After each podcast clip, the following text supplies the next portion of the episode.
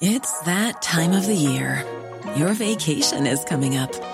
You can already hear the beach waves, feel the warm breeze, relax, and think about work. You really, really want it all to work out while you're away. Monday.com gives you and the team that peace of mind. When all work is on one platform and everyone's in sync, things just flow wherever you are. Tap the banner to go to Monday.com.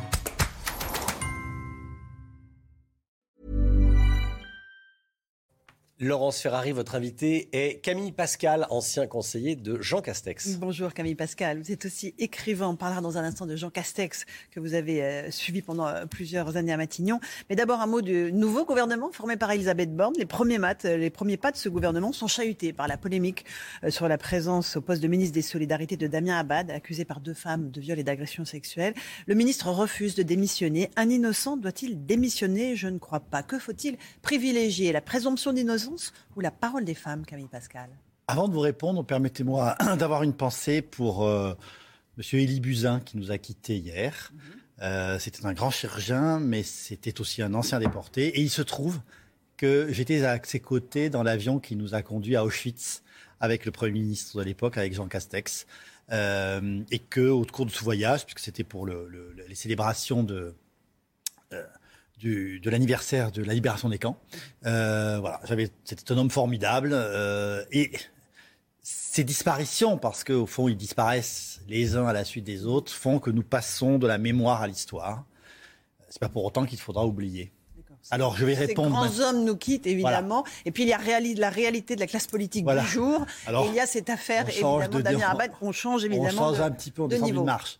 Alors, écoutez. Euh, il se trouve que par mon histoire personnelle, j'ai accompagné Dominique Baudis euh, euh, dans la, face à la terrible calomnie qu'il a, où des prostituées masquées euh, l'accusaient des pires sévices, où certains journaux, certains médias sont allés très loin dans la chasse à l'homme. Donc, c'est que moi, à titre personnel, je suis extrêmement circonspect.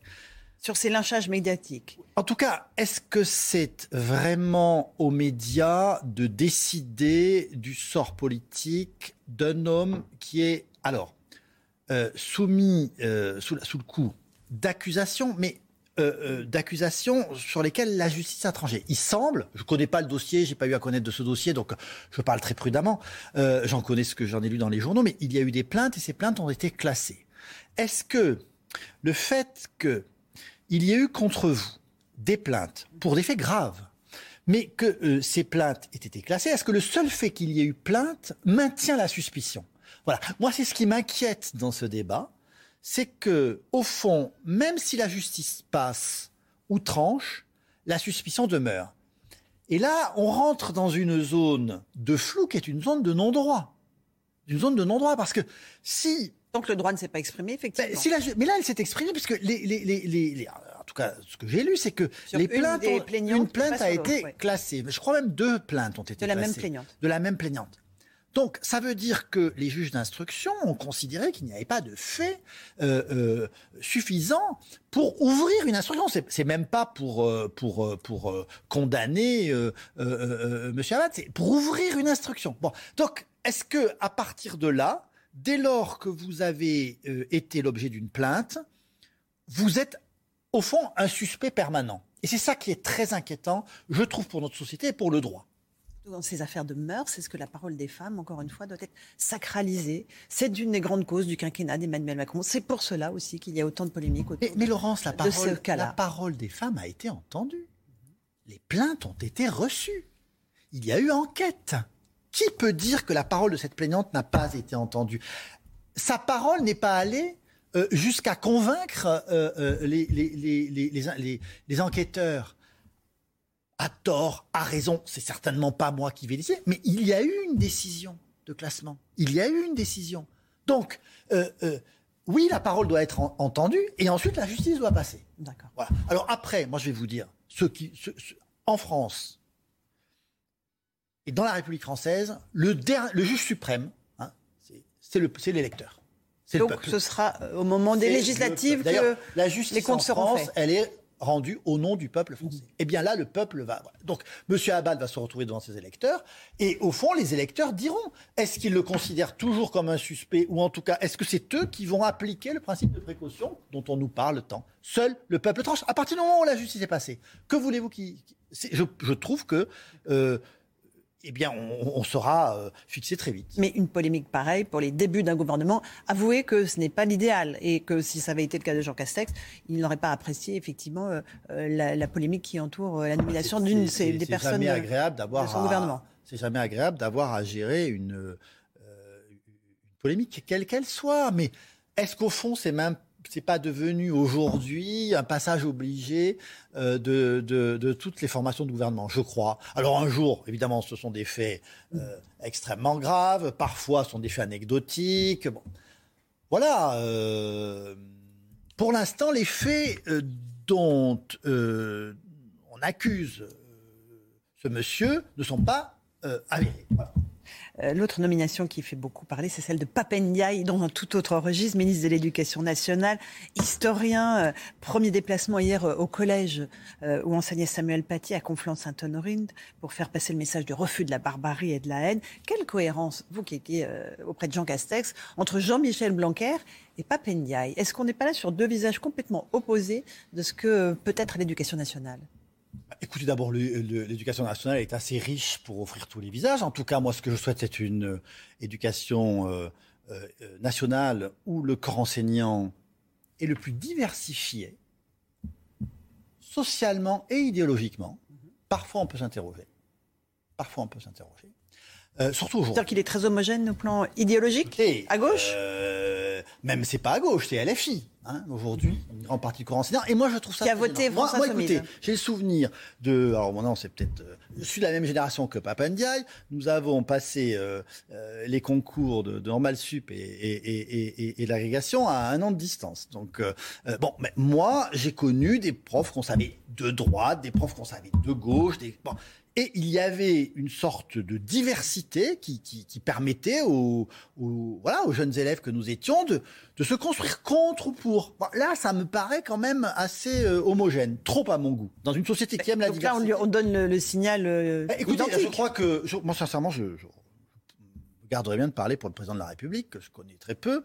Euh, il tire les, simplement des, des, des- comment dire, des conclusions politiques euh, claires, d'une analyse. Euh, C'est-à-dire qu'il a perdu le vote enseignant et il veut le récupérer, c'est ça Tout simplement. exactement. Le corps enseignant s'est tourné vers Jean-Luc Mélenchon il Voilà. est revenu à, euh, à la maison. Exactement, et c'est certainement le, je crois, j'ai pas les chiffres en tête, mais c'est certainement la profession euh, ou le monde professionnel qui a le plus décroché du macronisme au, au présidentiel. Et c'est vrai que ça va être, c'est compliqué de gouverner pendant cinq ans avec un corps enseignant arc-bouté. Euh, euh, euh. Alors après, est-ce la faute de Jean-Michel Blanquer? C'est étonnant parfois parce que quand même le dédoublement des, classes, c'est une mesure extrêmement sociale qui a, qui a montré ses... En plus, il faut quand même reconnaître à, à Jean-Michel Blanquer qu'il a, il a fait que la France a été un des pays où les classes sont restées ouvertes le plus longtemps, ce qui est évidemment le plus avantageux euh, pour les enfants des classes défavorisées. Regardez en Italie, où certains, enfants ont été privés d'école pendant plus d'un an. Et, les ravages que ça fait. Donc, je trouve qu'on est très sévère avec Blanquer, mais les enseignants savent être sévères, hein, parfois plus souvent avec d'ailleurs leur, euh, leur ministre qu'avec leurs élèves. Mais euh, donc, bon, je trouve ça un peu... le procès est peut-être... Mais en tout cas, après la politique, vous savez, euh, elle est sans pitié. Donc, il fallait tirer les conclusions euh, euh, de cette évasion électorale du corps enseignant. Et le, président de la République les a tirées. Et il y a des réformes très importantes à mener pour le nouveau ministre, changement du statut des enseignants, revalorisation des salaires, et puis aussi ces, professeurs qui sont de plus en plus menacés jusque dans leur classe par les élèves, mais aussi par les parents d'élèves. Et il y a un principe d'autorité à remettre en place. Est-ce que Papendiaï est l'homme de la situation? Alors, ce qui est intéressant, euh, il y a deux nominations. Alors, l'une fait un peu plus euh, parler d'elle que l'autre, mais euh, c'est donc la, la- le, le ministre de l'Éducation nationale et la ministre de la Culture, qui sont deux personnalités identifiées comme plus progressistes, je ne dirais pas plus à gauche, parce qu'aujourd'hui, toutes ces notions, on va dire, flottent. Euh, mais les deux vont avoir à appliquer des promesses de campagne, Mhm. des annonces de campagne, qui vont, qui vont peut-être euh, les prendre à contre-pied. Euh, euh, en effet, d'un côté, le ministre de l'Éducation nationale va devoir donc engager le dialogue sur ce changement de statut. Je rappelle que le, st- changement, le statut de- des enseignants enseignants. date des années 50. Le nombre d'heures euh, par, euh, euh, par semaine. Bon, a- tout ça doit normalement changer. Davantage d'heures, davantage de présence dans les établissements avec une compensation financière. Mais enfin, c'est qu'on est en train de toucher là à l'armature, du, du métier. Donc ça va pas être simple. Et quand euh, à la l'autre ministre de la nomination? Culture, Voilà. Euh, elle Emma a un Abdul Malak. chantier qui, je lui souhaite bien du courage et vraiment pour connaître un peu le milieu de l'audiovisuel, euh, pour appliquer, en tout cas faire appliquer euh, la ou expliquer la fin de la redevance. La suppression de la redevance Voilà. de l'audiovisuel. Deux gros chantiers. Est-ce qu'avec euh, ces nominations, ce n'est pas un peu un- le, bilan de Jean Castex qu'on efface? Est-ce que, encore une fois, euh, ces, ces nominations-là font qu'on on passe à la trappe Ce qu'avait fait Jean Castex je, crois que c'est un rythme. passage à Matignon. Non, non, je, je ne le vois pas comme ça. Je, écoutez, on ne peut pas, en tout cas, peu de, pre- de premiers ministres seront euh, partis, euh, euh, j'allais dire, avec euh, les regrets du président de la République, des regrets quasiment exprimés publiquement, des compliments, un Premier ministre extraordinaire, hein, je crois que c'est le mot que le, le président de la République avait employé, mais celui qui avait parfaitement analysé la situation, c'est Jean Castex, en disant, nouvelle élection, nouveau mandat, ça il est dans la ligne du président qui a parlé même lui de nouveau président, hein, qu'il était un nouveau président, euh, et donc nouveau souffle. Et à partir de là, euh, il y a- il est parfaitement cohérent qu'il y ait des changements, qu'il y ait des ruptures. C'est ce qui était annoncé euh, dans le discours d'investiture du président de la République. Donc, je, moi, je ne le lis pas Comme, euh, euh, comme, un, comme, un, comme un démenti. Comme un droit d'inventaire. Il est réellement reparti, repeint de ses volets euh, Ah bah dans oui. sa ville Ou est-ce qu'il a des, Là, pour je encore fait- des, des idées pour la politique, pour les prochaines années, pour Là, je crois 2027 qu'il- par exemple Il fait, il fait des courses là euh, pour l'instant pour, euh, pour, euh, pour aménager son nouvel appartement puisqu'il a, il a, il a un appartement à Paris. Donc, euh, euh, Mais est-ce alors que, est-ce après, que la oh là là. politique, il dit jamais, plus jamais Non, il a dit je, ou pas je- Il dit je je- resterai toujours au service de mon pays. Voilà, après, vous savez, euh, l'histoire politique du pays, euh, elle est faite euh, d'hommes providentiels euh, euh, que personne n'a jamais rappelés, euh, de- de- d'hommes d'hommes et ou de femmes indispensables euh, qui peuplent les, les, les- les cimetières. Donc, euh, politique. Euh, donc, euh, voilà, après, euh, ce dont je suis sûr, et ça, je parle à mon nom personnel, je ne suis pas son porte-parole, c'est que dans une période particulièrement difficile, cet homme que personne ne connaissait, qui est un grand commis de l'État, un haut fonctionnaire, euh, un technocrate, hein, dans sa formation, et si j'ose dire, un, Français euh, euh, attaché à la glèbe par son accent, qu'on lui a souvent critiqué et reproché, ce qui est absurde et d'un racisme d'ailleurs euh, euh, élitiste absolument insupportable. Mais euh, je pense que cet homme a créé quelque chose avec les Français, que les Français lui sont globalement reconnaissants d'avoir euh, géré en s'adaptant cette crise du Covid, évidemment qui est inédite depuis la, la, grippe espagnole. Après, donc il sort avec une sorte de capital de sympathie et de confiance.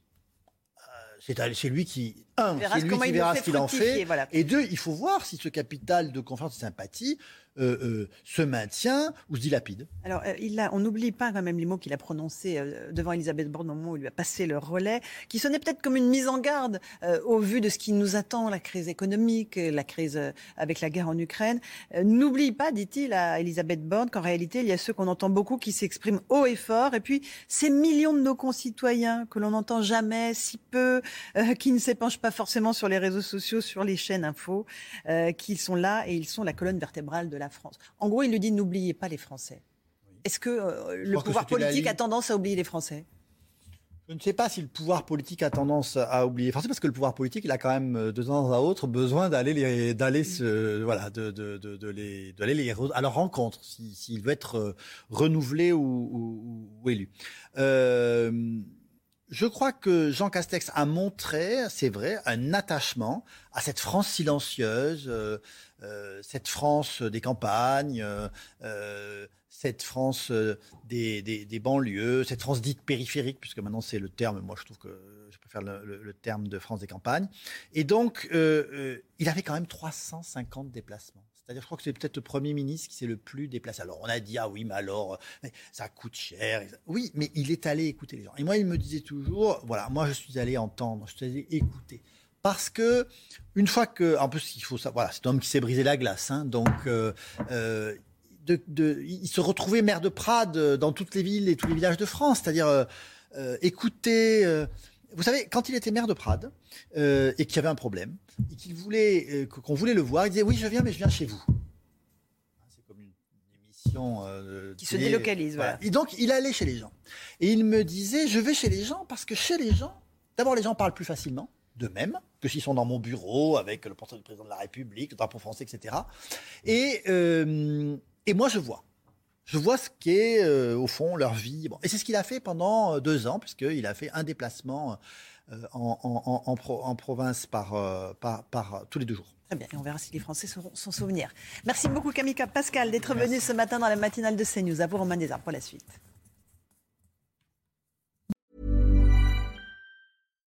Hi, I'm Daniel, founder of Pretty Litter. Cats and cat owners deserve better than any old-fashioned litter. That's why I teamed up with scientists and veterinarians to create Pretty Litter. Its innovative crystal formula has superior odor control and weighs up to 80% less than clay litter. Pretty Litter even monitors health by changing colors to help detect early signs of potential illness. It's the world's smartest kitty litter. Go to prettylitter.com and use code ACAST for 20% off your first order and a free cat toy. Terms and conditions apply. See site for details.